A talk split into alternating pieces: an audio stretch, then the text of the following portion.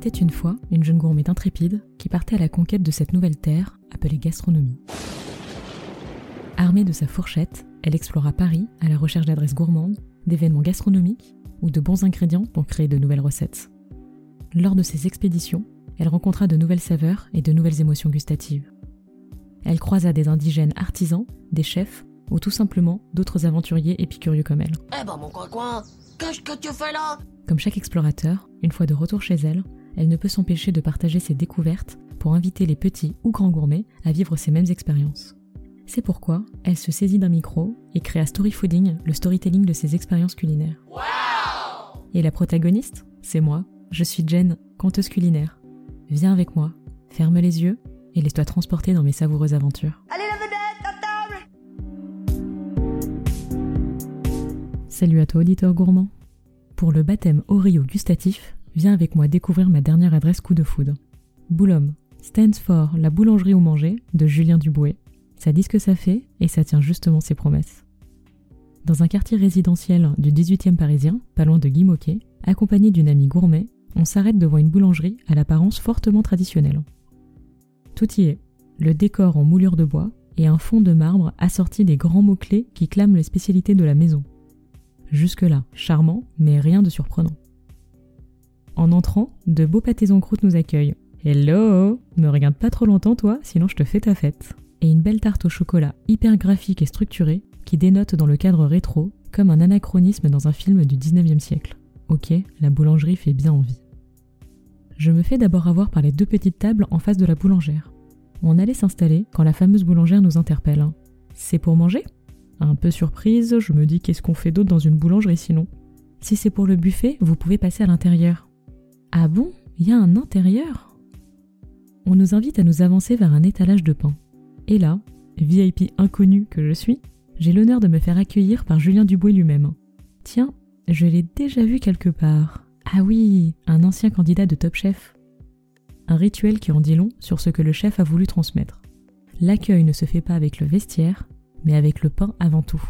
Et oui, c'est une boulange après tout. Julien nous demande de commencer par choisir notre pain pour le repas. Et comme choisir c'est renoncer, eh ben on lui demande de nous faire tout un assortiment. Une fois notre panier à pain composé, on le suit dans un couloir exigu pour nous retrouver bouche bée face à une magnifique salle composée d'une verrière végétale ensoleillée et un buffet digne d'orgie romaine. Où veut-on s'installer? Hmm, Pas facile de choisir. Dans le fond de salle à la décoration d'anciens bistrots, ou sous la verrière lumineuse avec de grandes et magnifiques tables en bois massif hyper convivial, ou ces petites tables de bistrot vert émeraude. Fine stratège, je choisis la plus proche de la réserve de charcuterie. À peine installé avec nos pains, qu'on nous sert une mise en bouche, des rillettes de sardines relevées et du beurre de graisse de canard. Ensuite, on trépigne. On fonce vers le buffet froid au cœur de la pièce, sur lequel trône la belle enseigne Boulhomme. Asperges blanches sous une vinaigrette de fenouil et concassées de pistache, saumon gravlax, roulé de jambon aux petits légumes, et toutes sortes de charcuteries, fromages et même un bar à mayonnaise. Puis nous tombons sur le Graal, le coin fruit de mer. Des huîtres, des bulots et une énorme araignée de mer. On n'ose pas trop la prendre, mais Julien vient à nous et nous sort une assiette pour qu'on se partage l'araignée. Eh, ce n'est pas de la déco qu'il dit. Je suis vraiment fan de ce mec dorénavant. On ose se l'avouer à table, l'araignée de mer, c'est meilleur que le homard, franchement. Agréablement surprise pour un buffet en libre service, des serveurs hyper attentionnés viennent quand même servir à table des plats chauds. Sardines grillées aux grenades, saucisses de canard, des bonnes transitions pour nous guider vers le buffet chaud. Sur le passe de la cuisine, un festin dorade en croûte de pain de maïs, tout bonnement incroyable, jarret de bœuf bourguignon, légumes grillés et bien d'autres plats encore. Et quand il y en a plus, il y en a encore. On se laisse une place pour les desserts. Tarte citron meringuée, tarte intense au chocolat, mousse au chocolat, tiramisu et une grosse cuillère de chantilly à la vanille. Chaque recoin de notre corps est rempli de bon manger. Pendant la digestion, on voit des clients se faufiler avec un air mesquin au travers d'une porte dérobée au fond de la salle. Piqué de curiosité, on demande au serveur ce qui se trame. Il se trouvait être le chef barman. Il nous propose de venir le découvrir par nous-mêmes. La porte donne accès à un escalier au milieu des toits de l'immeuble. On monte vers un semblant de grenier qui s'avère être un bar caché. Un vrai speakeasy inspiré de la prohibition, avec une table de jeu qui trône au milieu du bar. On a l'impression qu'Al Capone peut débarquer à tout moment. Aurélien, le chef barman, ancien de plus grands palaces parisiens, nous fait rêver en décrivant les multiples cocktails aussi appétissants que ludiques qu'il propose les soirs à partir de 22h pour les privilégiés qui auront passé la porte cachée. Passionné, il est fier de nous confier les projets d'évolution du bar, où il a carte blanche accordée par Julien. Ce qu'il faut retenir, ce n'est pas qu'un resto, mais carrément un lieu de vie tripartite. Une expérience en poupée russe. Un bar caché dans un restaurant caché dans une boulangerie une équipe particulièrement conviviale qui a plaisir à échanger avec la clientèle.